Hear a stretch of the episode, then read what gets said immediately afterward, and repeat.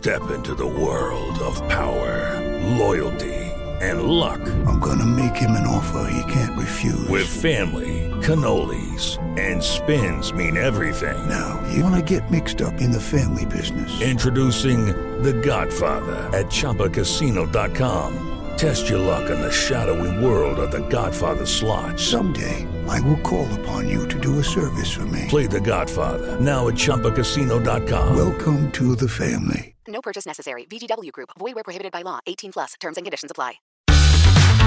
Este es el podcast de Rocío Córdoba. Una mujer como tú. Tengo en mis manos un libro muy interesante. Un libro que pues va a abrir un camino, va a levantar pues seguramente polémica y va a despertar muchas voces. Dicen que para erradicar la violencia, lo primero que debemos de hacer es identificarla. Y para identificarla, se le necesita poner un nombre. Y el libro se llama Violencia Obstétrica. Y tengo el gran gusto de contar con la presencia de Ana González Ruiz, aquí mismo conmigo en la cabina. ¿Cómo estás, Ana? Hola, mucho gusto, muy bien, muchas gracias. Ana, qué, qué buen libro, qué importante esta unión de mujeres, Mercedes Llamas Palomar, Berenice Reyes Beltrán y Nadia Choreño. Todas ustedes unieron fuerzas e historias para levantar la voz, hacer esta denuncia de casos y de historias que pues venían pasando, pero las teníamos como normalizadas. Platícanos tú, ¿qué es esta violencia obstétrica, Ana? Pues sí, eh, realmente ha sido un esfuerzo de cuatro mujeres, todas desde una trinchera diferente. Yo soy psicóloga, Mercedes es criminóloga, eh, Bere es educadora perinatal y Nadia es abogada. Entonces, eh, desde nuestras diferentes trincheras, ¿no? Ver cómo poder hacer un análisis de esta violencia, que es un término que realmente se reconoce hace muy poco. En el 2014 la Organización Mundial de la Salud reconoce el término y en 2019 la ONU lo define ya como un tipo de violencia tanto física como psicológica que va a agredir y a maltratar a la mujer antes, durante y después del embarazo. En México, cuando se define, se agrega esta acción u omisión también. El no recibir una atención médica adecuada también es parte de este, de este término, ¿no? Entonces, eh, un poco el objetivo con este libro es empezar a definir qué es para que las mujeres puedan informarse, puedan saber pasa esto, esto, esto, y en este aspecto hay violencia, entonces una vez que se reconoce, se puede denunciar, se pueden tomar medidas, ¿no? Se puede evitar también, incluso en forma de prevención, podernos informar para poder prevenir. ¿Y cómo, eh, mi querida Ana, podemos identificar que estamos siendo víctimas de esta violencia obstétrica? Hay eh, como acciones muy sutiles, realmente desde comentarios que hacen e incluso el, sistema de salud, ¿no? Tenemos casos en el libro en donde a las mujeres se les menciona como así no gritabas cuando estabas eh, haciendo al hijo o cierra las piernas o como este tipo de, de, comentarios sutiles que a lo mejor no ponen como tal en riesgo la vida de la mujer hasta intervenciones que ya está comprobado por organismos internacionales que no son las más adecuadas, ¿no? Desde episiotomías que no son indicadas, cesáreas que no están fundamentadas realmente. Totalmente eh, la Organización Mundial de la Salud tiene una tasa, estima una tasa del 10 al 15% en cesáreas. En México tenemos una tasa del 45%. Entonces hay un índice muy alto de cesáreas no fundamentadas. Se supone que solo se pueden realizar cuando eh, es necesario médicamente. Sin embargo, ahorita, hoy en día, por estos nacimientos como en serie, pues se agendan cesárea tras cesárea tras cesárea. Entonces, eh, un poco es esta invitación, ¿no? A a que las mujeres puedan cuestionar, puedan preguntar con sus médicos, con sus médicas, cómo eh, realmente cuáles son las, las opciones más adecuadas para ella y que puedan tener eh, pues esta, esta experiencia, que en realidad el, parto, el, el, nacimiento es una experiencia única, entonces que lo puedan disfrutar, ¿no? Que no se tenga que sufrir. Me encanta cómo en el libro dicen ustedes, nos hicieron crecer fuertes. Es cierto. A las mujeres nos empiezan a hablar eh, pronto de, pues de cómo se es mamá del el parto, oyes las historias de las tías, de la abuela, de tu madre, y vas sabiendo que tienes que ser fuerte, porque aquello es muy fuerte, pero que al menos sea algo muy digno también. Claro. Sí, eh, mencionamos una frase ¿no? en el libro de un obstetra francés que dice que para cambiar el mundo tenemos que cambiar la forma en que nacemos. Entonces, eh, es igual esta invitación a que sean procesos humanizados, ¿no? Hemos perdido mucha esa parte de la humanidad al tener nacimientos en serie, al que sean en hospitales. Llega la mujer, la, lo primero que hace, ¿no? Ponerle en una silla de ruedas, por ejemplo, cuando está indicado que para, favorece mucho que la mujer camine, que la mujer sea independiente, que tenga este movimiento durante el parto. Que te Eh, pregunten. que te pregunten. ¿Necesita realmente. usted una este, silla de ruedas?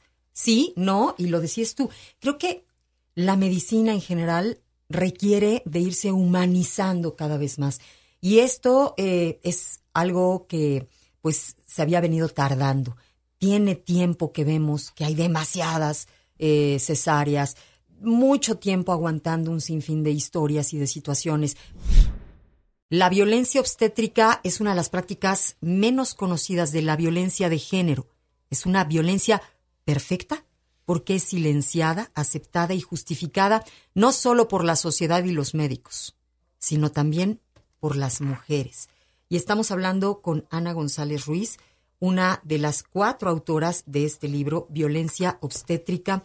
Y Ana dice, la propuesta de este libro no radica en criminalizar la violencia obstétrica, sino en visibilizarla, establecer mecanismos o redes alternas que apoyen a las mujeres y a las y las instruyan para evitar que sean víctimas de esta violencia en uno de los procesos más importantes de su vida. ¿Podemos denunciar este tipo de violencia hoy, Ana? Sí, eh, realmente es un camino pues que todavía nos falta avanzar. Aproximadamente cinco o seis estados en México tienen tipificado el término violencia obstétrica. Todavía nos faltan casi 30. Este, realmente eh, hay ciertas vías. Eh, si es una institución pública, hay contralorías internas dentro de los hospitales que, bueno, invitamos a que las mujeres empiecen a levantar estas denuncias una vez identificada la violencia. Tenemos la Comisión Nacional de Derechos Humanos, que si es eh, un organismo público, también las mujeres pueden acudir ahí. Está la Comisión Nacional de Arbitraje Médico, si es institución pública o privada, pueden poner ahí su denuncia. Y la Fiscalía de cualquier entidad por eh, los daños que puedan tener, tanto físicos como psicológicos. Realmente eh, es complicado todavía, pues, llevar como estos casos. En la Ciudad de México, del 2019 al 2022 habían solo 100 denuncias sobre este tipo de violencia. Realmente, si comparamos esta cifra con las mujeres que hemos entrevistado y que nos dicen realmente yo sufrí esto, esto, esto, los números son muy bajos, ¿no? Entonces, todavía estamos en ese camino de poder identificarla Ahí el objetivo de este libro, que las mujeres se puedan informar sobre qué es para que una vez que la identifiquen po podamos empezar a denunciar y podamos exigir las vías a nivel legal necesarias para poder eh, gestionar y administrar un poco esta, esta situación, ¿no? que se puedan tomar cartas en el asunto a nivel legal y que se pueda ir erradicando poco a poco. Qué importante. Y yo, que soy una mujer que tiene tres hijos y pues ya varias historias, conozco a muchas mujeres que hemos vivido situaciones pues desafortunadas o muy incómodas en diferentes momentos y no con la intención del médico. La situación de por sí es compleja, ¿no? Yo me acuerdo que cuando llegué a tener a mi primera hija, pues te amarran, ¿no? Y sí, es algo que hacen, desde luego, para protegerte a ti, porque puedes meter la mano en el proceso, ¿no? Por algún tipo de reacción que tengas. Pero sí te gustaría que te lo dijeran desde antes. Te sorprende muchas veces que te amarran. Y no solo a mí me amarraron, a mí se me subieron para bajar al bebé, ¿no? Y lo sentí una agresión porque en ese momento yo me sabía abierta del estómago y de repente me empezaron a empujar. Pues sí, es algo que hay que informar a la paciente que va a pasar. Yo que desconozco de medicina, puede que sea, pues, seguramente una necesidad para ayudarle al bebé a salir en una cesárea. Pero, Ana, no te lo dicen. Los doctores asumen que tú tienes que aguantarte. Y, perdón, pero es tu cuerpo. Te sientes muy, muy, muy vulnerable. Como decíamos, a veces entran muchos médicos eh, que tienen que aprender. Sí, estoy de acuerdo, pero también tendría que haber un consentimiento de tu parte para decir, sí los dejo pasar, no quiero que pasen. Sí. Es tu momento de ser madre. Sí, y también muchas veces eh, la mujer confía ¿no? en el sistema de salud. Realmente pues nadie o muy pocas mujeres son médicas como tal, entonces tú confías en que el, personal de salud esté eligiendo lo que es mejor para ti, para el bebé, ¿no? Entonces hay muy poca eh, cuestionamiento, ¿no? Porque pues no sabes realmente si sí solamente la mujer confía, dice, bueno, ellos son los que saben o ellas son las que saben, entonces adelante, pero hay mucha falta de, de consentimiento, de información, de irle explicando a la mujer paso a paso, ¿no? Sobre todo mamás primerizas que nunca han, han experimentado este proceso y que realmente desconocen lo que, lo que debería pasar. En el libro igual lo mencionamos, ¿no? Como esta parte de qué esperar del parto, qué esperar del bebé, eh, incluso en el parto natural, ¿no? Muchas, muchos procesos a nivel hormonal empiezan a activarse cuando se tiene un bebé. Eh, por la vía vaginal en un parto natural, ¿no? Entonces, si es necesaria esto, ¿cómo cambia? ¿Qué se tiene que esperar? ¿Qué se tiene que hacer? Que muchas veces el doctor o la doctora da por sentado que la mujer sabe y ya no explican, ya no informan, ya no dan como este acompañamiento y bueno, es, es más este complejo para la mujer tener como este parto humanizado, este parto acompañada. Dice el libro, los, los partos em, que sean cada vez más consensuados, respetuosos y sobre todo más humanos. Yo me acuerdo que cuando vivía estas situaciones, bueno, dar pecho por primera vez, bueno, te duele hasta el alma, o sea, de por sí es, es un proceso fuerte, ¿no? Y yo me acuerdo que pues como yo no me atrevía a, reclamarle a nadie más, le reclamé a mi hermana y a mi mamá y les decía, oye, ¿por qué no me dijeron? ¿No? O sea, por entre mujeres, pero la realidad es que si hacemos responsables a los médicos de este trato humano, de este tipo de eh, permisos, de la atención de informar, y no es una atención, es, es, un derecho y una obligación de los, el derecho de la mujer y la obligación de los profesionales de la salud de decirnos qué va a pasar con nuestro cuerpo, qué podemos esperar, ¿no? Y creo que va a ser a partir de, pues, de este libro, de esta eh, obra prima en México, porque lo es, eh, es esta es este libro que reconoce que hay muy poca literatura relacionada todavía con la violencia obstétrica y yo las felicito muchísimo. Mercedes Llamas Palomar, Berenice Reyes Beltrán, Nadia Choreño y Ana González Ruiz. Gracias, de verdad, por esto. Muchas gracias. Y hay que ser responsables como, como mujeres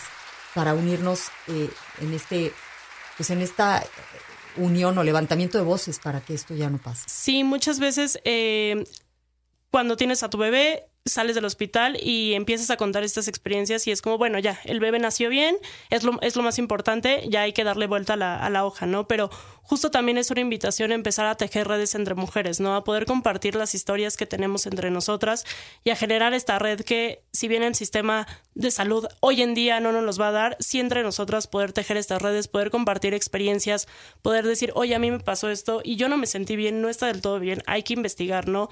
Aquí tratamos de hacer una recopilación de información, pero igual las, las invitamos y los invitamos también a los acompañantes, a las parejas, a involucrarse en el proceso de la crianza y a estar informados para poder erradicar entre todos este tipo de violencia, que como dice el libro es invisibilizada, es muy aceptada, es muy normalizada y pocas veces nos damos cuenta que, ahí está, pero sabemos que del todo no se siente bien, ¿no? Cuando hay procedimientos que no estamos 100% seguras, que no nos sentimos cómodas, lo que comentábamos, ¿no? Que de repente llegan 10 estudiantes y tú dices, oh, no estoy tan cómoda, pero como que no me atrevo a decir que no, como sí empezar a identificarlo y poder eh, tejer redes entre nosotros, ¿no? Poder hacer esta red y este sostén para poder empezar a erradicar este tipo que eh, se incluye en la violencia de género, ¿no? La violencia a la mujer por el simple hecho de ser mujer.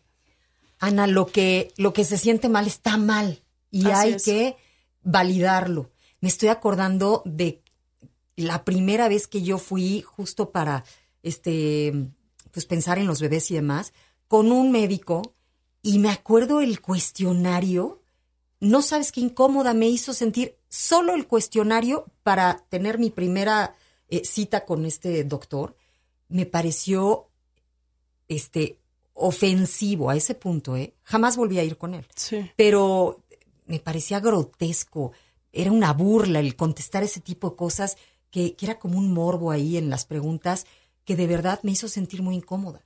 Y dije, yo de aquí, bueno, no vuelvo a venir. Me acuerdo de aquella sala de espera vacía, además. O sea, ese tipo de cosas, por más simples que parezcan, no son simples. Si tú te sientes incómoda, valídalo y levanta la voz. Ana, muchísimas gracias por Muchas haber gracias, con Rocío. Muchas Gracias. gracias. El podcast de Rocío Córdoba. Una mujer como tú en iHeartRadio. iHeartRadio.